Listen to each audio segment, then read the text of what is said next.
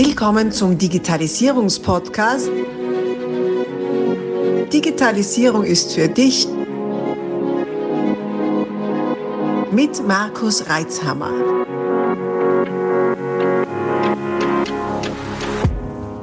Herzlich willkommen zu einer neuen Ausgabe meines Podcasts Digitalisierung ist für dich.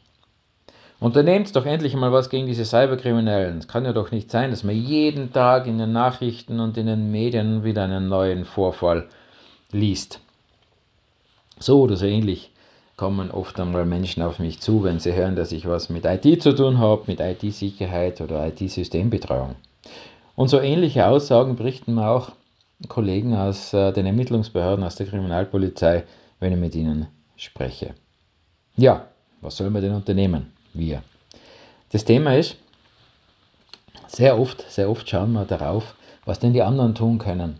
Was sollen denn die anderen nicht alles machen? Was sollen die anderen tun? Nun ist die Frage, die ja doch viel naheliegender ist, was kann ich denn selber dafür tun, dass ich nicht Opfer der Cyberkriminalität werde? Denn äh, wenn wir uns jetzt so überlegen, wenn ich meine, mein Haus, meine Wohnung habe, dann werde ich auch eine Tür einbauen. Dann werde ich die Tür zusperren und wenn ich die Tür nicht zugesperrt habe, werde ich mich unter Umständen nicht darüber beschweren können, wenn dann jetzt etwas fehlt aus der Wohnung.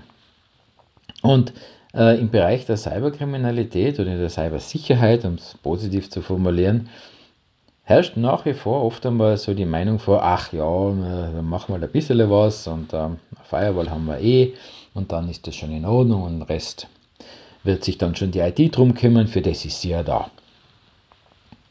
Naja, ganz so ist es nicht, weil es gibt sehr viel, was man, was man machen kann, um Cyberkriminalität Einhalt zu gebieten.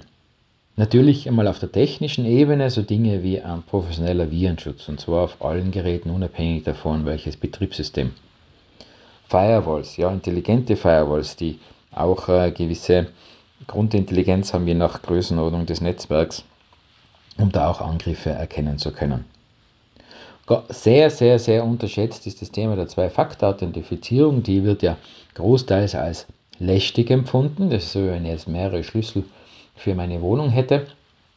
Und da fängt es nämlich schon an. Sicherheit ist ja oft unbequem. Das heißt, wir wissen, wenn wir den Schlüssel zu unserer Wohnung verlieren oder drinnen stecken lassen und die Türe fällt zu, dann ist es maximal unangenehm, es wird teuer, weil ich brauche einen Schlüsseldienst und ich stehe vor der Tür und komme nicht rein. Und äh, trotzdem kommen die wenigsten auf die Idee, dass sie einfach das Schloss ausbauen oder statt der Wohnungstür einen Vorhang hinhängen. So ähnlich ist es mit der Zwei-Faktor-Authentifizierung. Ja, die ist ein gewisser Mehraufwand, je nach System überschaubar. Allerdings ein sehr, sehr, sehr starker Hebel, um unberechtigte Zugriffe auszu, äh, auszuschließen. Also bitte, wo es möglich ist, nutzt die Zwei-Faktor-Authentifizierung. Wenn ihr nicht wisst, wie man das einrichtet, dann konsultiert, bitte euren IT-Ansprechpartner. Ja, natürlich die Datensicherung des Backup, ein gutes Backup-Konzept, das regelmäßig überprüft wird und äh, auch getestet wird, also das Backup wirklich getestet wird, ist ein sehr mächtiger Hebel gegen äh, Cyberangriffe, vor allem gegen die allseits beliebt unbeliebten Ransomware-Verschlüsselungsangriffe mit den entsprechenden Erpressungsandrohungen dann im, Nach, im Nachgang. Ähm, dazu muss man natürlich auch sagen, also ein Backup ist nur dann ein Backup, ihr habt es sicher schon öfter gehört in meinem Podcast, wenn das Original niemals von denselben Gefahren bedroht ist wie das Original. Der Satz hat dann schon, wenn man ihn wirklich bis in letzte Konsequenz durchdenkt, einiges an Konsequenzen. Und, und ein Backup ist nur dann ein gutes Backup, wenn man zusätzlich dann auch drauf schaut. Das heißt, man muss darauf schauen, dass es auch wirklich funktioniert, dass es ausgeführt wurde. Man muss darauf schauen, ob sich irgendwelche Anomalien ergeben haben. Also plötzlich wird das Backup größer ähm, dann muss man darauf schauen, dass die Wiederherstellung auch tatsächlich funktioniert und natürlich regelmäßig darauf schauen, ob die Backup-Strategie, die man anwendet, auch wirklich noch den aktuellen Anforderungen und Gegebenheiten entspricht.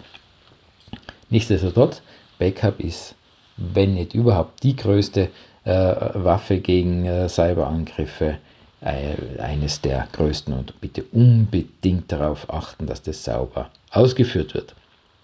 Jetzt haben wir mal die technischen Themen durch. Die technischen Themen, die man auf der, Seite, äh, auf der technischen Seite machen kann, also durchhaben ist jetzt relativ, also da gibt es natürlich ganz viele andere und weitere, sagen wir mal die, die Breitbandantibiotika äh, der IT-Sicherheit habe ich jetzt einmal genannt. Jetzt äh, ist natürlich so das Thema, äh, was, was sehr gern außer Acht gelassen wird, vor allem von den Nicht-ITlern, das Thema der Verantwortung jedes Einzelnen und jeder einzelnen Nutzers, Nutzerin für Cybersicherheit. Nach wie vor höre ich immer wieder, ja, was willst, willst denn von mir? Du bist für die IT verantwortlich, kümmerst du dich drum, du und dein Team, ihr macht das schon und lasst uns in Ruhe, wir wollen nur in Ruhe arbeiten. Und wie ich zuerst schon gesagt habe, wenn man die Tür nicht zusperrt, da kann die IT schon einbauen, was sie will an Sicherheitstüren und Schlössern und Alarmanlagen. Und wenn die Tür nicht zugesperrt ist, die Alarmanlage deaktiviert ist, äh, sperrangelweit offen, die Fenster auch alle offen sind, ja, dann wird es schwierig, äh, da eine Sicherheit herzustellen. Und das ist das Spannende bei der, bei der Bewusstseinsbildung ich war ja immer wieder, oder immer wieder falle dem Gedanken einheim, jetzt wissen es dann alle, jetzt haben wir es dann oft genug gesagt. Aber nein, immer wieder dann erfahre ich von Leuten, die mit Prozessen arbeiten und Abläufen arbeiten, die per se, wenn man sie reflektiert, unsicher sind. Wo wichtige Geschäftsfälle, große Zahlungen nach wie vor betriebsintern per E-Mail freigegeben werden. E-Mail einer Postkarte, die man herumschickt, die extrem leicht zu fälschen ist, nach wie vor eines der beliebtesten Angriffsziele. Bei einer E-Mail als Angreifer muss ich kein Firewall überwinden, da muss ich keinen Virenschutz überwinden, da muss ich auch nicht mich ins System einhacken oder so, wenn man aus diesen Filmen kennt, wo die Leute irgendwo mit einem Hut im Keller sitzen oder gar am Dach des Betriebes und sich irgendwo anstöpseln. Also diese äh, sonderbaren, mystischen Filme da. Nein, so, so läuft es nicht. Man schickt eine E-Mail, das halbwegs gefälscht ist und hat sehr große, sehr große Erfolgschancen. Warum hat man so große Erfolgschancen, wenn man diesen Angriffsweg nutzt? Naja, weil die Leute das Bewusstsein dafür nicht haben, also die Leute im Betrieb, äh, die Empfänger, die so nach das Bewusstsein nicht dafür haben, dass es diesen Angriffsweg überhaupt gibt, dass, äh, wie so ein Angriffsweg ausschaut und wie man ihn erkennen kann. Das geht, das geht mehr oder weniger einfach, also es sind diese breit gestreuten Angriffe, die sind ja eigentlich, eigentlich im Nachgang vor allem leicht zu erkennen. Natürlich gibt es gezielte Angriffe, die schwere, schwieriger zu erkennen sind. Äh, da geht es dann meistens darauf, dass man sich überlegt, äh, wirklich im Unternehmen ist denn der Prozess per se sicher, kann das denn nicht anders gelöst werden als zum Beispiel über E-Mail-Freigaben, die eben leicht fälschbar sind. Ja, und unabhängig davon, also diese ganzen Angriffe, wie zum Beispiel der Neffentrick an der Haustür, der, der ist, ich äh, weiß nicht, wie alt der schon ist, also der verfolgt uns ja über Jahrzehnte, wahrscheinlich über Jahrhunderte, dass irgendwelche Leute sich ausgeben als verschollene nachfahren und äh, dann den Zutritt zu Wohnungen sich erschleichen. Das gleiche gibt es auch online. Gibt genauso, äh, äh, zum Beispiel am Smartphone, aktuell sehr beliebt, Kind in Not, Kind meldet sich über WhatsApp oder sonst was, äh, hat das Handy verloren, deswegen andere Handynummer, bitte schick mir dringend Geld, damit ich mir ein neues Handy kaufen kann und große Verzweiflung. Wird natürlich mit den Themen, äh, die wir ja jetzt äh, neu haben, mit KI und Sprach, äh, ähm, äh, Generierung oder Stimmgenerierung, Nachahmung noch einmal spannender. Wobei äh, so tief in die Werkzeugkiste müssen die Angreifer oft gar nicht greif, äh, greifen. Es, es nützt schon, wenn man eine Textnachricht schickt, die verzweifelt genug klingt. Und wenn man nicht weiß, dass es diese Angriffsvektoren gibt, dann wird äh, man sehr wahrscheinlich darauf reinfallen können. Und äh, natürlich äh, dann der klassische Cheftrick im Büro. E-Mail-Nachricht kommt vermeintlich vom Chef und es ist ganz dringend. Und wenn wir jetzt nicht die Zahlung freigeben, äh, dann wird das Unternehmen nicht mehr existieren, aber du darfst auf keinen Fall mit irgendjemandem drüber sprechen, weil das ist ein geheimer Deal und so weiter und so fort. Also die gibt es in alle möglichen Ausprägungen. Und das Thema ist doch, wenn man darüber Bescheid weiß, was es gibt, wie es gibt und was kann ich denn in so einer Situation tun, dann, dann verpuffen natürlich diese Angriffe und äh, es gibt nicht wenige Berichte, die gelesen oder persönlich erfahren habe, wo Menschen dankbar dafür waren, dass sie dieses Bewusstsein gehabt haben, weil sie eben so einen Angriff erkannt, enttarnt und entsprechend auch dann abgewehrt haben. Also dieses Bewusstseinsbilden, die bewusstseinsbildenden Maßnahmen für sich selber und auch alle Leute im Team, die sind extrem wichtig und kraftvoll.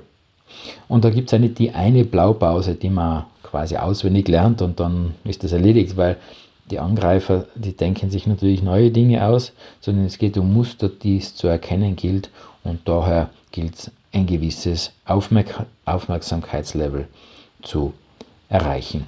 Wie kann man das machen? Man kann natürlich hergehen und äh, intern äh, darauf hinweisen. Die Hinweise werden wahrscheinlich, also so meine Erfahrung, eher dann zur Verunsicherung führen, sondern es besser wird sein, wenn man das Ganze didaktisch aufbaut, gegebenenfalls extern unterstützt. Es gibt auch ganz spannende Online-Plattformen dazu, wo man auch vor allem für kleine Betriebe zumindest mal eine Basisbewusstseinsbildung herstellen kann oder noch besser, man führt äh, Schulungen durch in regelmäßigen Abständen mit durchaus überschaubarem Zeitaufwand und kombiniert es dann mit einer laufenden Kampagne, denn dann wissen die Leute, ach, diese laufende Kampagne ist eigentlich nur da, um das Gelernte zu vertiefen, dann ist schon eine gewisse Grundaufmerksamkeit und ein Grundbewusstsein da. Also, worauf will ich jetzt hinaus? Jetzt habe ich lang gesprochen. Worauf will ich hinaus? Die technischen Mittel. Die technischen Mittel sind unsere Türen, unsere Schlösser, äh, unsere Alarmanlagen. Ja, das kann man alles in der IT. Das ist natürlich Basis und Grund, äh, äh Grundstruktur für jede IT-Sicherheit. Die muss man haben. Da sind wir ganz klar. Selbst da allerdings stoßen wir immer wieder mal auf das Thema, dass die Leute dann sagen, das kostet so viel Geld und warum brauche ich das überhaupt? Nein, es gibt einfach ein paar technische Einrichtungen, die muss man einfach haben. Da fährt die Eisenbahn drüber. Bitte tut es da nicht äh, am falschen Fleck sparen. Dann so Themen wie Zwei-Faktor-Authentifizierung, die man möglicherweise als unbequem empfindet. Man gewöhnt sich schnell dran, man hat, äh, es gibt gute Lösungen dafür. Es ist ein unglaublich wirkvolles und, und, und, und äh, wirksames und wertvolles Mittel. Bitte nutzt es, wo es gerade geht. Und dann Nochmal zusammengefasst, bewusstseinsbildende Maßnahmen für eure Mitarbeitenden, für euer Team, für natürlich auch für die Geschäftsführungsebene, also für alle im Unternehmen, vom, vom, Vorstand über den Geschäftsführer bis zum Lageristen bis hin zu den Reinigungskräften. Alle gehören da mit rein, weil alle sind Teil dieses äh, Sicherheitskonzepts. Macht es regelmäßig und ihr werdet euch unglaublich, unglaublich viel Kopfweh sparen können, wenn solche Angriffe abgewehrt werden. Natürlich ist das Ganze eine abstrakte Sache. Man kann sagen, ja, mein Gott, das wird schon nicht mich treffen, das Florani-Prinzip, nicht äh, schütze mein Haus, zünde es vom Nachbarn an. Ähm, nur so läuft das halt nicht, weil die Wahrscheinlichkeit, dass äh, auch dein Unternehmen angegriffen wird, ist extrem hoch. Äh, sei es durch einen beliebigen allgemeinen Angriff, der halt einfach in die breite Masse geschossen wird, sei es auch durch einen gezielten Angriff. Und diese großen, breiten Massenangriffe kann man, wie schon gesagt, mit den beschriebenen Mitteln wunderbar abwenden. Gleich der Disclaimer, hundertprozentige Sicherheit gibt es natürlich nicht. Du weißt, ich bin der Mensch, der sagt, hundertprozentig gibt es nicht in der Natur, in der Physik. Ähm, entsprechend auch nicht in der Informationssicherheit, also wenn man es darauf anlegt und entsprechende Mittel reinkriegt, äh, setzt, dann wird es gelingen. Allerdings ist es schon mal wirklich sinnvoll, wenn man 99,9 irgendwas Prozent der Angriffe abwehren kann. Und dieser zielgerichtete Angriff ist ja auch eher unwahrscheinlich, dass der eintreten wird, ist dann das Restrisiko, das bleibt. Also dann, bleiben wir zuversichtlich, bleiben wir eigenwirksam, indem wir selber unser Glück in die Hand nehmen und unsere Sicherheit in die Hand nehmen und nicht in die Opferrolle gehen und sagen, ja, jetzt tut's doch endlich einmal was, du Regierung, du Ermittlungsbehörde, du sonst was, die tun schon was.